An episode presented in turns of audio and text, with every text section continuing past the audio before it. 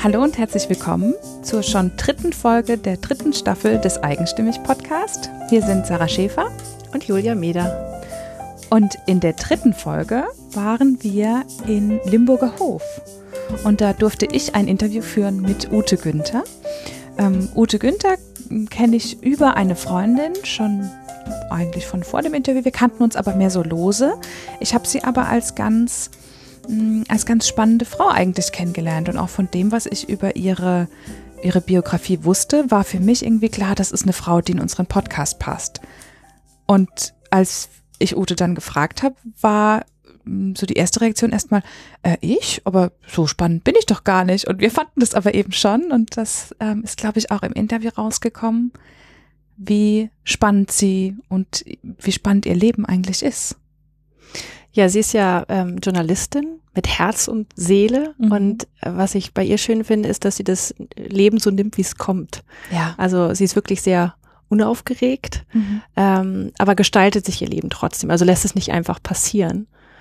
Und äh, das macht sie halt für mich so spannend. Und was ich halt, also ich persönlich noch besonders schön fand, war, ähm, wie sie auch von ihren Kindern erzählt hat und von der Kindererziehung. Mhm. Und äh, zwar war es dann auch so, wir saßen im Zimmer ihrer Tochter ja. und äh, als ich reingekommen bin, war schon gleich klar, da sind ganz viel Bücher, auch dicke Bücher. Ähm, und dann haben, haben wir natürlich auch ein bisschen darüber gesprochen und ich habe eine ganze Menge gelernt, was ich auch jetzt bei meinen Kindern versuche, ein bisschen mehr anzuwenden. Ja. Das finde ich einfach toll.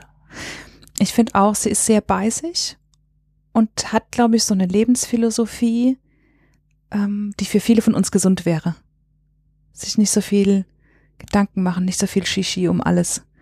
Und gleichzeitig ist es eine sehr herzliche, sehr liebevolle Art und eine sehr weltoffene Art zu leben und zu reisen am Ende. Ach ja, ganz spannendes Interview mit ganz vielen spannenden Themen drin. Und jetzt wünschen wir dir ganz viel Spaß beim Zuhören beim Interview mit Ute Günther. Wir sind heute in Limburger Hof und sitzen in einem Mädchenzimmer, in einem wunderschönen Mädchenzimmer. Und zwar deswegen, weil es ähm, hier ganz viele Bücher hat, die wunderbar den Schall schlucken und wir deswegen keinen Hall auf der Aufnahme haben. Genau deswegen sitzen wir im Zimmer der Tochter von Ute Günther. Liebe Ute, vielen Dank, dass wir hier sein dürfen. Ja, freue mich. Willkommen. Wir haben gerade darüber gesprochen, dass du eigentlich auf der anderen Seite des Mikrofons sitzt, normalerweise. Oder auf der anderen Seite der Kamera bist. Willst du vielleicht grundsätzlich mal erzählen, wo du sowohl ähm, geografisch als auch von deiner Ausbildung her herkommst und was du heute tust? Also geografisch fangen wir damit mal an. Ich bin in Karlsruhe geboren, bin in Rastatt aufgewachsen und bin dann zum Studium nach Essen, habe dann noch eine Weile in Saarbrücken studiert und dabei die Pfalz kennengelernt, weil ich in mhm. Kaiserslautern gewohnt habe. Und dann war irgendwie klar, wenn es irgendwie möglich ist, möchten wir gerne, also mit meinem heutigen Mann, damaligen Freund, auch in der Pfalz bleiben. Und ja, seit 14 Jahren ziemlich genau wohnen wir jetzt in Limburger Hof, fühlen uns hier sehr wohl und sind bekennende Waldpfälzer geworden. Das ist schön, das mal von der Ecke zu hören. und ja. genau. Und du hast ähm, was studiert? Ich habe Kommunikationswissenschaft, Germanistik und Anglistik studiert, immer mit dem Ziel, Journalistin zu werden. Ich hatte mich damals informiert und dann hieß es, ja, studier irgendwas, äh, Hauptsache ein abgeschlossenes Studium, das ist, braucht man eben fürs Volontariat. Und dann habe ich das gemacht, was ich eigentlich immer mache, mir überlegt, was mache ich gerne. Und dann habe ich mich für Kommunikationswissenschaft entschieden, weil das einfach ein, ein Thema war, was mich interessiert hat und wo ich dachte auch, ja, wenn ich schon fünf Jahre mich mit was beschäftigen soll, dann doch bitte mit einem Thema, was, was, mich auch anspricht. Mhm. Und ähm, habe das erst in Essen studiert, dann eben in Saarbrücken noch äh, zu Ende studiert, die Nebenfächer. Und dann auch einige Jahre später bin ich dort gelandet, wo ich hin wollte, nämlich mit einem Zeitungsvolontariat mhm. und bin Redakteurin geworden. Was ist das, was, ähm, also mal angenommen, deine Tochter wird jetzt in diese Richtung gehen. Was wäre das, was du ihr sagen würdest? Was, was ist das Schöne an dem Beruf? Warum sollte sie den gegebenenfalls machen? Für mich war es der richtige Beruf, weil ich unheimlich neugierig auf das Leben bin, auf die Menschen bin, weil es mich interessiert, was andere machen, weil ich gerne Hintergründe kenne, weil ich auch gerne versuche, ja, sagen wir, zu vermitteln oder zu zu erklären, zu informieren, letztlich das, was ich auch als spannend empfinde, anderen zugänglich zu machen mhm. und, und darüber zu schreiben. Ich schreibe gern, also ich schreibe auch lieber, als ich rede. Mhm. Ähm, ich habe auch während des Studiums was fürs Radio gemacht, fürs Fernsehen gemacht und dann gemerkt, nein, für mich ist wirklich das geschriebene Wort mein Medium. Und man kommt einfach raus, man kommt rum, man. Kann unglaublich viel entdecken, erleben. Und ja, wenn sie es gerne machen wollte, würde ich sagen, ja, mach das. Mhm. Ja, das ist das Schöne auch am, am, an der Kommunikationswissenschaft, dass man, oder ich habe das auch studiert, nicht da, wo du studiert hast, aber ich habe es auch studiert und ich fand auch eine der schönsten Sachen war tatsächlich, dass man sich ausprobieren kann, dass man merkt, welches Medium ist was für einen. Und für mich war es zum mhm. Beispiel das Schreiben nicht. Ne? Also ähm, mir fällt auch heute das, das Podcast machen, das Sprechen zum Beispiel leichter oder mir hat auch das Fernsehen immer mehr Spaß gemacht. Und ähm, das wird ja, also viele assoziieren ja mit Journalisten erstmal den schreibenden Beruf. Genau. Und du hast dann ähm, aber auch in der Unternehmenskommunikation zum Beispiel gearbeitet und hast einige Stationen ja gehabt. Ja, also ne? ich äh, klassischerweise probiert man viel aus und dann ist ja auch das Schöne, man kommt wohin und dann lernt man jemanden kennen, der sagt, ach, da habe ich ein mhm. Praktikum mhm. gemacht und das ist total spannend. Dann sagt man sich, okay, dann probiere ich das mal aus. Und ähm, dann war ich ja bei ähm, RWE, in der Unternehmenskommunikation. Ich war für ein Praxissemester in einer Event-Kommunikationsagentur. Das hat richtig, richtig viel Spaß gemacht. Da habe ich gemerkt, hey, organisieren ist das nächste, was ich ja. sehr, sehr gut kann.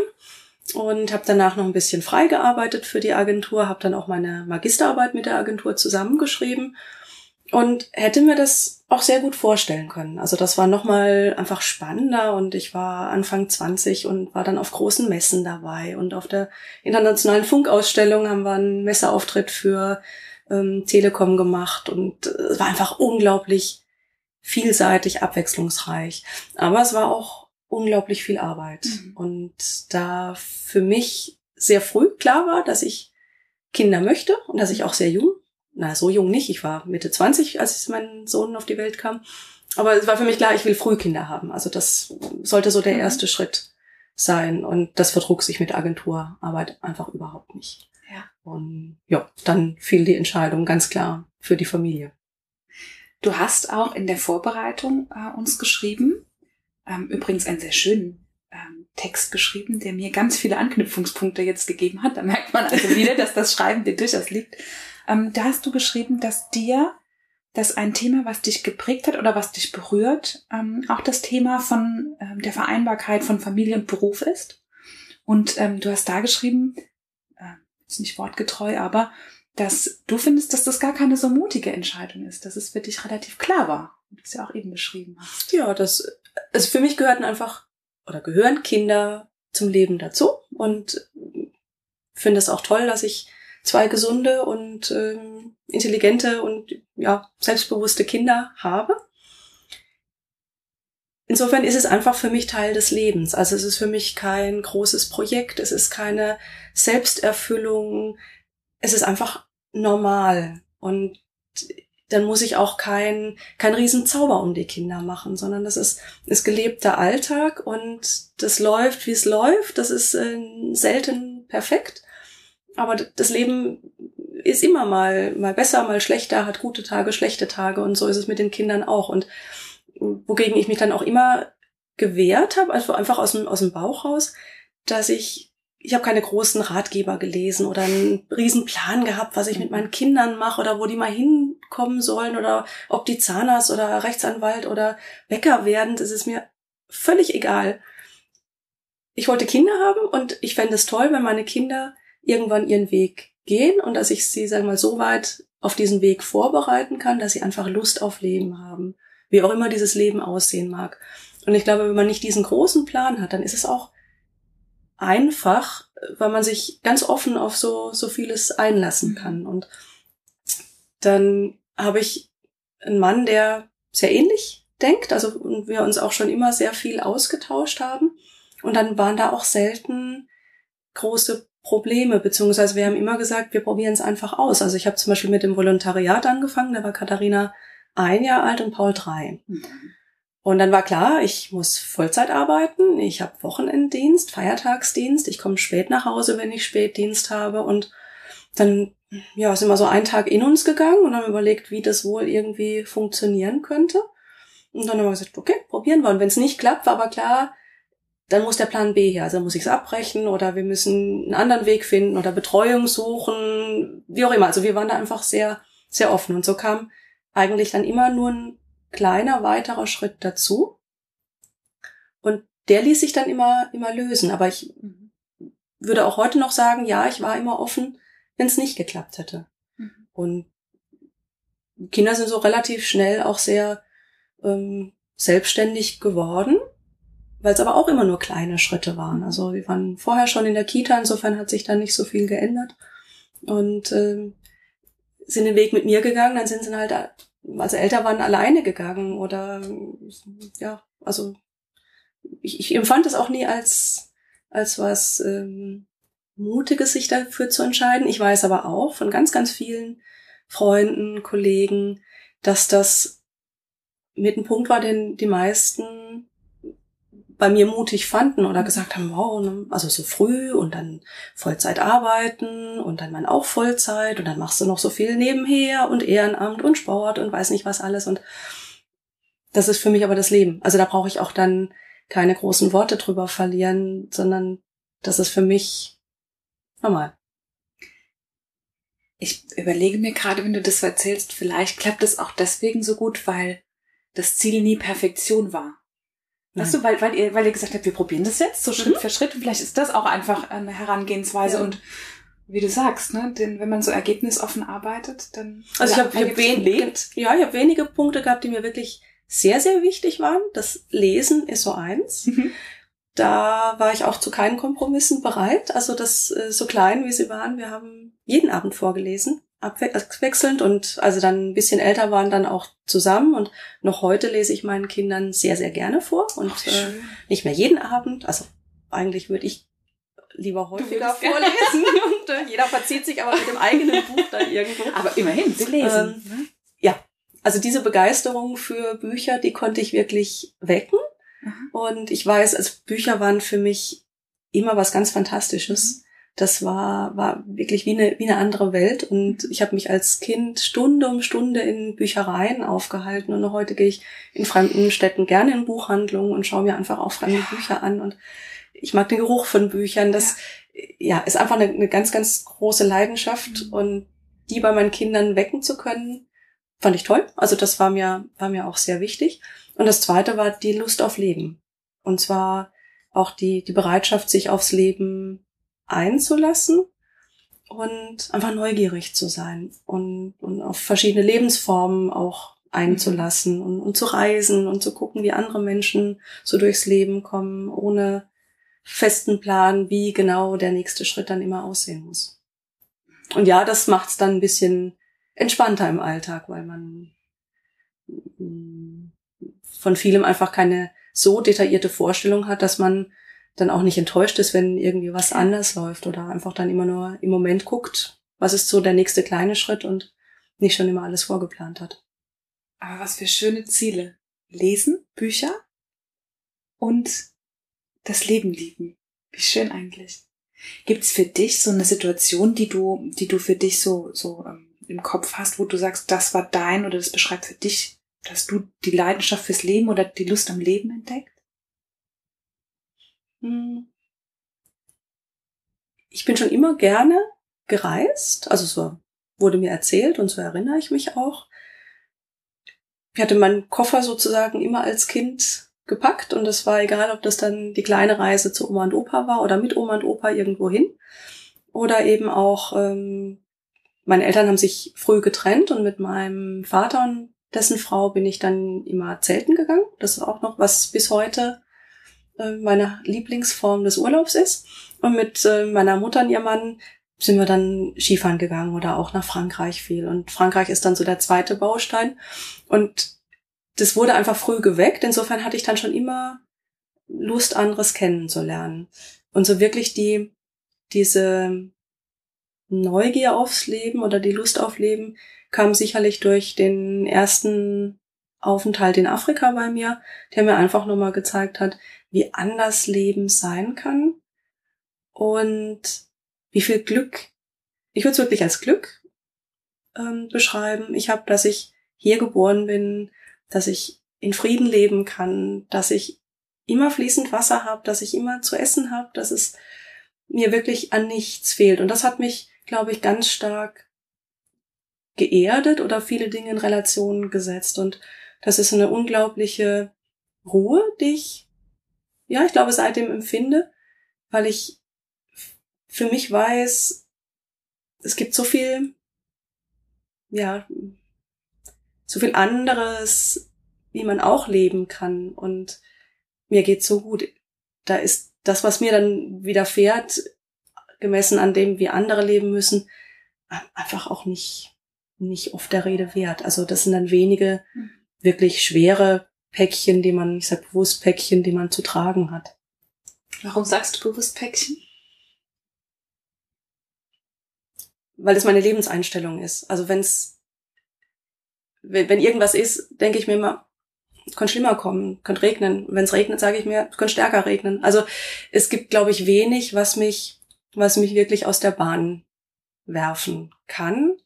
Was nicht heißt, dass ich so ein rundum sorgloses Leben jetzt hätte, sondern ähm, ich war schwer krank, hatte Malaria, war, war ziemlich knapp, dass ich, also auch so ein Glück, dass ich noch, noch hier bin. Mein Vater ist vor fünf Jahren gestorben, war auch nicht leicht. Meine Schwägerin ist mit dem Alter von 40 an Krebs gestorben. Also es ist jetzt so nicht, dass ich sage, ähm, ich lebe so irgendwo auf einer Wolke und, und mir passiert nichts. Mhm.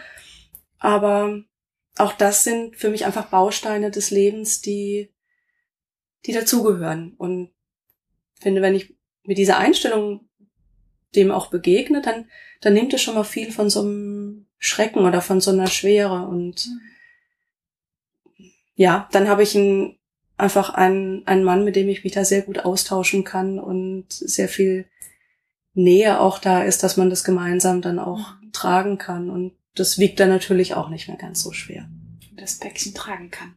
Genau, und dann ist es das eben nur noch ein Päckchen, wenn man es teilen kann. Ja. Oder wenn man dann auch sieht parallel, was es noch für viele schöne Dinge mhm. dennoch im Leben ja. gibt in der Situation.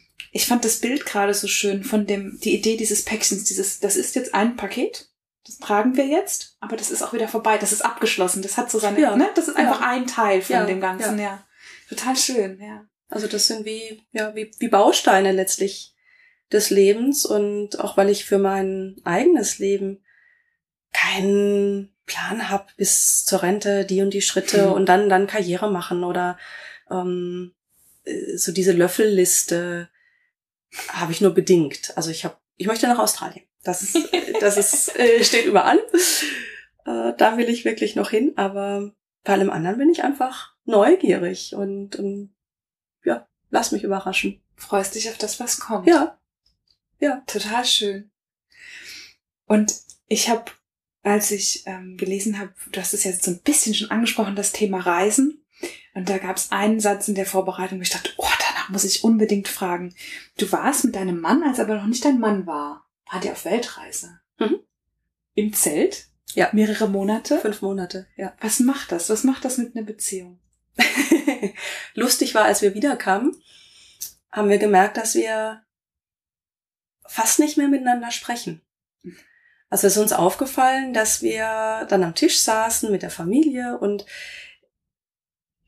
wir uns nur angeguckt haben und sofort wussten, was der andere braucht und was er, was er jetzt möchte in der Sekunde. Also noch bevor er sich irgendwie äußern konnte, habe ich ihm, weiß ich nicht, das Salz rübergereicht oder ähm, irgendwas gemacht, wo ich wusste, das braucht er jetzt in dem Moment und andersrum genauso.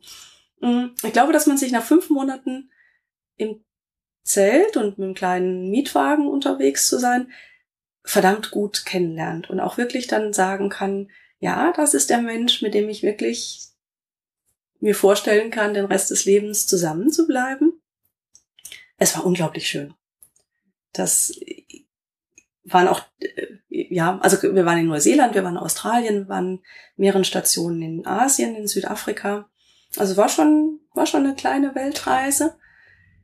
Es war die Art, wie ich gerne reise. Also gerade Neuseeland waren wir auf so Naturcampingplätzen. Das heißt, da gab es dann oftmals einfach eine Wiese Wasser entweder im Bach oder vielleicht hatte man Glück und irgendwo gab es eine Dusche, die war aber in der Regel dann kalt und irgendwie so ein Plumpsklo oder was, das gab es eigentlich immer. Und da habe ich gemerkt, viel mehr brauche ich auch nicht. Ich brauche Menschen, die, die ich liebe, die mich lieben, diese Nähe zu Menschen und ich muss draußen sein. Mhm. Und da habe ich wirklich gemerkt, das, sind, das ist das, was, was, ich, was mir wichtig ist. Und auch noch heute bin ich sehr gerne draußen. Sehr, sehr gerne draußen. Mm. Und alles andere ist, ist nett. Ist schön, freue ich mich drüber, aber es ist nicht zwingend. Du hast gerade gesagt, dass ähm, das draußen sein und das mit Menschen sein, dass das was ist, was dir wichtig ist. Und das hat ja in gewisser Weise auch dann ähm, ja deine deinen Berufsweg beeinflusst, dass mhm. du ähm, oder zumindest war es etwas, was dir bei der Vielfalt gut gefallen hat, hast du geschrieben. Ja, ja. Äh, ich war also vielleicht noch einen kleinen Schritt zurück. Ich war neun Jahre, gute neun Jahre in einem sehr großen Verlagshaus und am Ende als Redaktionsleiterin fast nur noch am Schreibtisch. Mhm. Und da habe ich gemerkt, also es gab viele Gründe, warum ich dann zu Vielfalt gegangen bin, aber mit einem Grund war, dass ich eben nicht mehr rausgekommen bin, dass, dass ich das schon vermisst habe, weil der Grund, warum ich Journalistin geworden bin, war ja genau der, rauszugehen und äh, über Dinge zu berichten, sich Dinge anzuschauen. Und das kam eindeutig zu kurz. Und als die Möglichkeit bestand, bei Vielfalt anzufangen, konnte ich genau das verbinden nämlich zum einen rausgehen, Menschen kennenlernen, berichten und zwar über eine Region, die mir sehr am Herzen liegt. Also ich habe ja eingangs gesagt, ich bin bekennende Waldpfälzerin, ich fühle mich in der Pfalz richtig, richtig wohl. Ich mag die Mentalität der Menschen, ich mag die Landschaft und ich bin da einfach auch gerne in der Landschaft unterwegs. Und ich esse gerne, ich trinke gerne. Bei Vielfalt geht's um die Pfalz und Genuss. Das ist letztlich ein eins. Und dafür arbeiten zu können, also sich den ganzen Tag mit Themen zu beschäftigen, die die schönen Seiten des Lebens darstellen, fand ich schon toll. Und gleichzeitig war es ein ganz junger, neu gegründeter, kleiner Verlag. Das heißt, ich hatte trotzdem die Möglichkeit zu entscheiden mhm. und eine Richtung vorzugeben und vor allem auch schnell zu arbeiten im Sinne von, wir probieren was aus, wir, wir lassen uns mal drauf ein. Also was, was einfach meinem Naturell entspricht, dieses mal offen sein, mal ausprobieren und wenn es nicht gut ist, ja, dann probiert man eine andere Richtung aus. Also sich einfach auch entscheiden zu dürfen, ohne dass man sich unglaublich lange abstimmen muss oder dass es durch fünf Abteilungen noch mhm. irgendwie getragen werden ja. muss, sondern einfach, dass man sagen kann, hier, ich habe eine Idee. Und wenn man im Team sagt, hey, das passt, probieren wir aus, dann probieren wir es einfach mal aus. Und wenn nicht, dann, dann halt nicht. Aber, aber auch nichts verloren. Ja, genau. Also ich bin, ich bin entscheidungsfreudig und habe auch keine, also so wie es andere formuliert haben, dass ich mutig bin, ähm, so früh Kinder zu bekommen oder überhaupt dann Kinder und voll zu arbeiten haben auch viele gesagt, oh, die, die Entscheidung zu treffen oder überhaupt zur Vielfalt zu gehen, ist mutig und ich entscheide gerne. Also ich habe da keine Angst davor, ich habe auch keine Angst davor, Verantwortung zu übernehmen. Und wie gesagt, wenn es nicht so läuft, dann muss man muss man halt neu schauen, wie man den den Weg wieder ein bisschen mhm. justiert. Hadere aber auch nicht mit Entscheidungen. Das ist das ist tatsächlich, glaube ich, ein ein Weg durchs Leben, der einem viel Kummer erspart. Ja, und äh, auch im Vorfeld zu dem Gespräch habe ich mir immer wieder überlegt, habe ich das mitgebracht? Ist das Erziehung? Wie das bin ich so geworden? Frage. Ich weiß es nicht. An meiner Tochter merke ich, die ist anders und das macht mich rasend, wenn sie, wenn sie sich selbst im Weg steht, weil sie sich nicht entscheidet und ab dem Moment, wo eine Entscheidung durch ist, dann gerne die Entscheidung davor hätte. Mhm. Also die, die Option, die einfach in dem Moment nicht mehr möglich ist, dann gerne hätte. Und ich sage, nein, also jetzt entscheiden, ah, links oder rechts. Und irgendwann ist, sind die Wege versperrt. Und ähm, dann immer wieder zurückzuschauen und so dieses, äh, ja, König Drosselbart-Ding. Ne, ich arme Jungverzahrt hätte ich genommen König Drosselbart. Und ich sage, nein, ich entscheide mich jetzt nicht aus einer Laune heraus, sondern schon wohl überlegt, aber auch mit viel Bauchgefühl. Und dann ist es die für mich richtige Entscheidung in dem Moment. Und wenn ich dann feststelle, das passt nicht mehr in der nächsten Situation, dann muss ich eben neu bewerten. Aber ich schaue dann nicht fünfmal noch zurück und sage, ach, hätte ich und hätte, wäre, wenn und nee. Es ist klar, die Entscheidung ist durch und die kann ich auch nicht mehr zurücknehmen und dann ist es für mich eigentlich verlorene Kraft, das in Frage zu stellen. Das heißt nicht, dass man nicht darüber nachdenkt oder dass mhm. man auch nicht, nicht reflektiert, welchen Weg man vielleicht gehen kann, aber nicht zweifeln. Und das macht es wiederum dann auch leichter, offen zu sein für die nächste Entscheidung und das gar nicht auch so als, als schwere Last zu empfinden, sondern auch da wieder zu sagen, ich muss mich ständig entscheiden, mhm. das ist ganz normal, da brauche ich eben kein Gedöns drum zu machen, ich mache es einfach. Und was würdest du sagen, woher kommt dein, also ist das ein Bauchgefühl oder mh, hm, woher kommen die Kriterien dafür, wofür du dich entscheidest? Weißt du das einfach aus dem Bauch raus oder gibt es da Kriterien, an denen du sagst, daran mache ich es fest?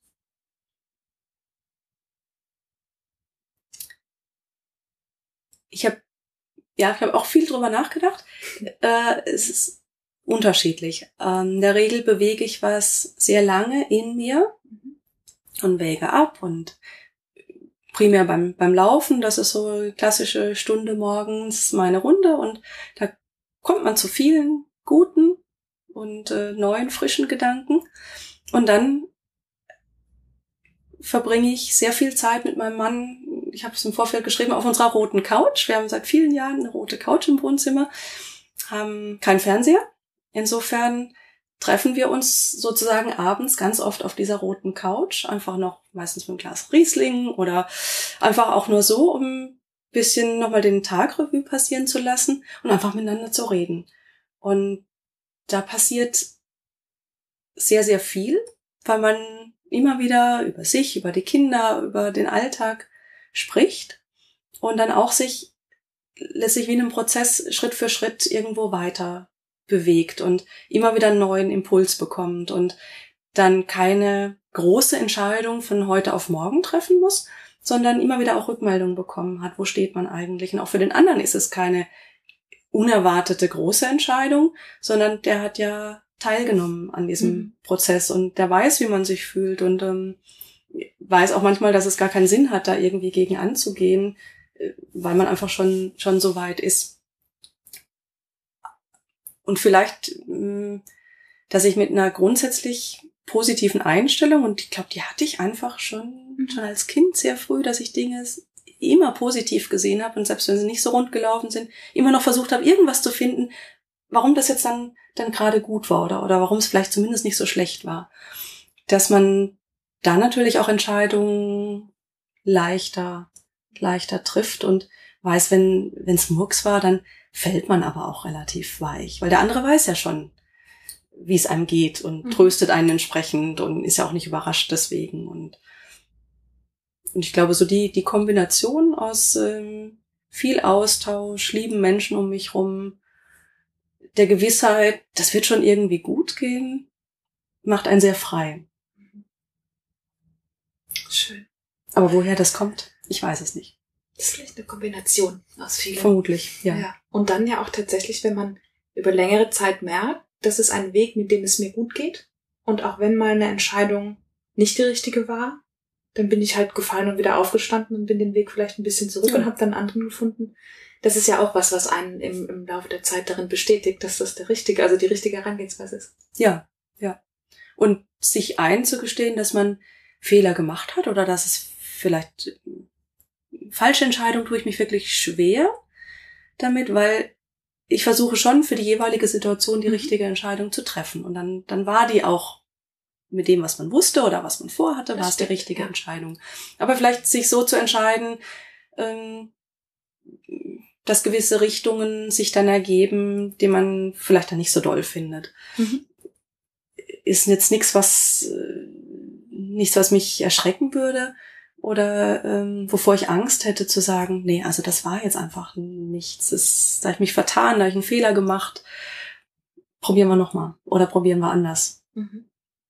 Also da, ja, fühle ich mich nicht klein dadurch oder habe auch keine Sorge, dass dann, dann jemand äh, mir böse wollte. Deswegen, also so viel Selbstvertrauen habe ich einfach, dass ich sage, ja, kann ich zugeben und wer damit nicht klarkommt oder wer meint, ähm, ich wäre dann klein in seinen Augen, dann kann ich mal halt auch nicht helfen. Dann musste die Entscheidung vielleicht so sein, um diesen Mensch auszusortieren. Ja, ja. In ein paar Fragen ähm, habe ich noch, ich überlege noch die Reihenfolge. Vielleicht fangen wir damit an, wo wir gerade bei, bei, dem, äh, bei der Pfalz sind sozusagen oder waren. Du hast dich ja viel damit beschäftigt, mit Genuss äh, in, der, in der Region der Pfalz. Ähm, hast du vielleicht einen Lieblingstipp, wohin man in der Pfalz gehen muss? Oh, wenn ich den jetzt verrate? Dann einen, den du verraten kannst. Ich habe einen Lieblingswinzer, den habe ich seit mhm. äh, vielen, vielen Jahren und als ich ihn kennengelernt habe, war es noch ein bisschen ein Geheimtipp und lustigerweise hat mein Papa mich darauf gebracht. Also mein Papa ist auch, trinkt sehr gerne Wein und tingelte auch viel durch die Gegend, um so neue Weingüter rauszufinden. Und also wirklich viele Jahre her, da waren wir in Forst. Mhm bei dem Weingut Spindler. Und der macht für mich unglaublich guten Riesling. Also für mich mit den spannendsten Riesling auch. Also verändert sich immer mal wieder.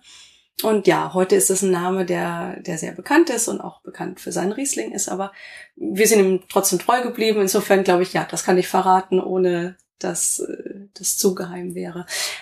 Und dann muss ich auch sagen, es gibt so viele spannende Winzer, Weingüter, Produzenten von welchen Produkten auch immer. Es gibt in Freinsheim einen ganz, ganz tollen Chocolatier, auch nicht kein Unbekannter, mm, aber trotzdem macht er richtig, richtig feine, edle Schokolade und dann gibt's äh, gerade in der Bierszene junge Brauer, die mhm. unheimlich viel ausprobieren und ich, ja, ich, also, ja, ich tue mir, glaube ich, wirklich schwer zu sagen, das muss man probiert haben oder da muss man hin, weil das auch so unterschiedlich ist. Also bin ich mhm. äh, in der Vorderpfalz unterwegs, bin ich eher in der Westpfalz unterwegs, da gibt's einfach andere Schwerpunkte, die Landschaft ist eine andere, die, die Leute sind anders.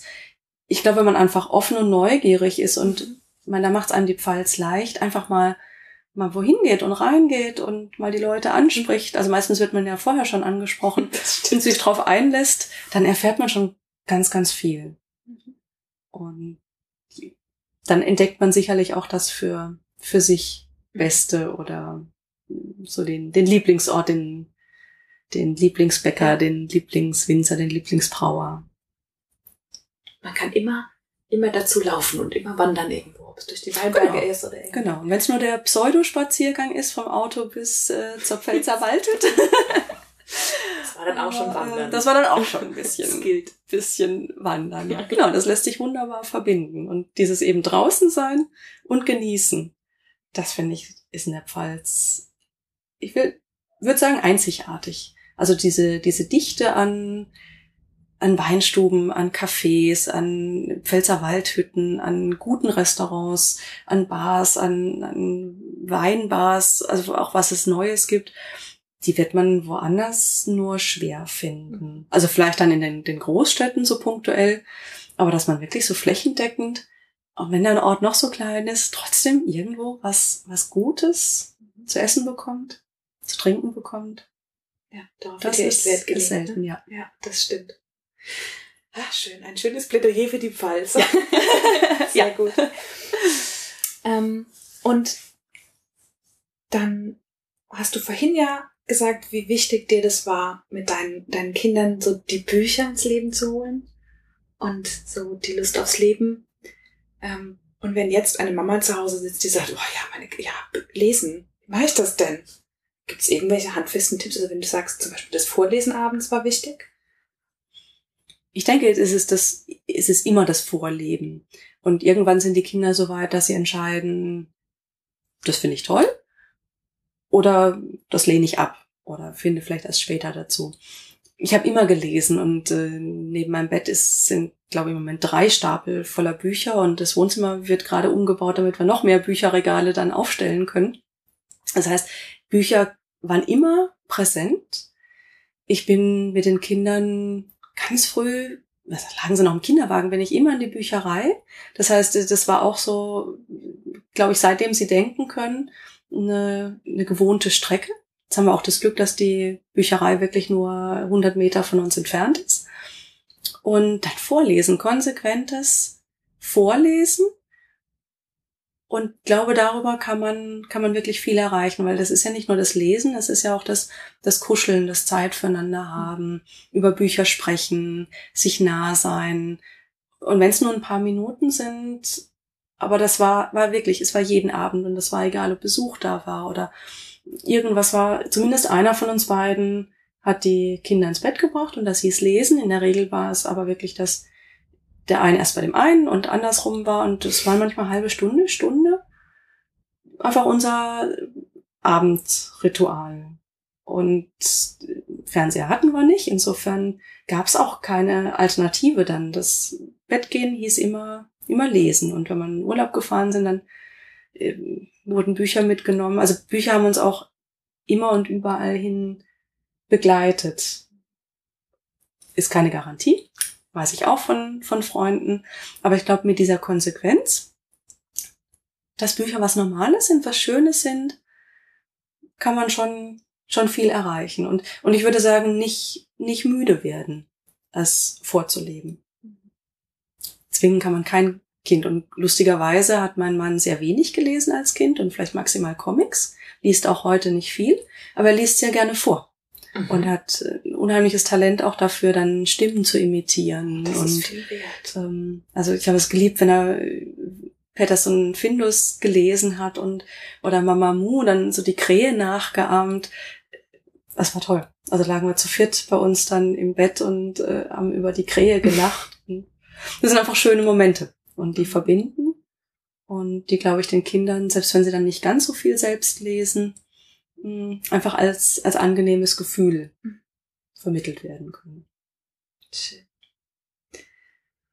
Wohin bringt dich und deine Familie die Lust aufs Leben noch? Was ist so? Wir wissen ja jetzt, du hast keinen, keinen allumfassenden, bis zum Ende durchgeplanten Plan, aber was, was steht noch so auf der Liste für dich?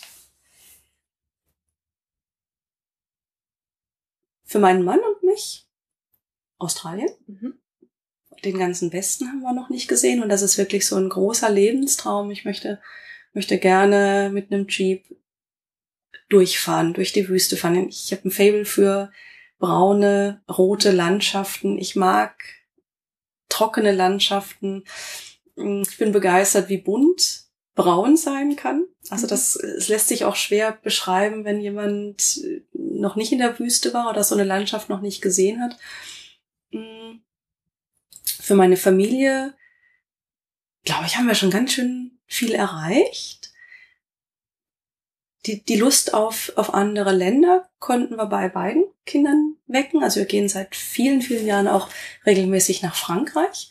Das war, war einfach so, dass mein Mann nicht gesagt haben, hey, wir haben so viel gesehen in der Welt.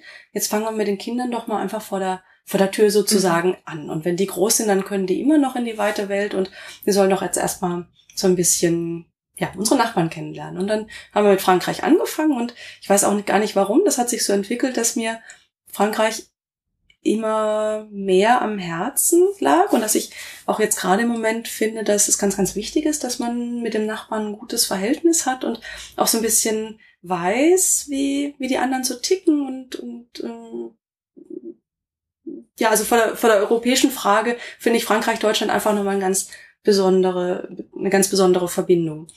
Und ähm, also Paul haben wir letzte Woche abgeholt, der war zwei Monate bei einer Gastfamilie und wir haben letztes Jahr zwei Monate den Jungen hier zu Gast gehabt und Katharina hat eine französische Austauschschülerin. Meine französische Austauschschülerin habe ich seit äh, ich zwölf bin und habe noch Kontakt mit ihr. Also das ist eine Sache, die mir sehr am Herzen liegt, wo ich sage, ja, die möchte ich gerne ausbauen, auch über mehrere andere Länder vielleicht noch oder mehrere Schüleraustauschprogramme, irgendwas in der Art, dass es auch da normal wird, dass Alltag anders aussehen kann. Ich glaube, das ist was, was ich wirklich vorhab. Dahingehend, dass man, dass man nicht so eine klare Vorstellung vom Leben hat, weil man weiß, es gibt so viele Formen, weil dann entscheidet sich es wirklich leichter, wenn man weiß, na, es muss ja nicht der einzige Weg sein, den ich jetzt gerade gehe, weil ich weiß, ich habe dort das so erlebt und dort habe ich das so erlebt und woanders wird wieder anders gelebt und für jeden ist es normal in der Situation und dann bin ich sehr viel freier zu sagen, hm, nur weil alle um mich rum irgendwas machen, heißt es für mich noch nicht, dass es normal sein muss. Und ich glaube, das wäre wär eine Sache, die ich, die ich gerne vermitteln würde. Bei allem anderen muss ich ganz ehrlich sagen, ich weiß es nicht. Es kommt, was kommt. Es kommt, was kommt. Ja. Ich glaube, das ist gerade für dich ein sehr schöner Abschluss für dieses Interview. Denn alle Fragen, die ich sonst noch hätte stellen können über die wichtigen Dinge im Leben und was du vermitteln willst, das hast du schon ganz alleine erzählt. Und ähm, ich danke dir ganz, ganz herzlich für dieses offene und wunderschöne Gespräch. Gerne.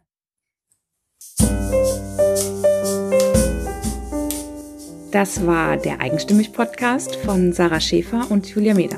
Nach jeder Staffel machen wir eine Folge, in der wir all deine Fragen beantworten. Also schreib uns einfach an hallo.eigenstimmig.de. Wir freuen uns nämlich echt über jede Nachricht.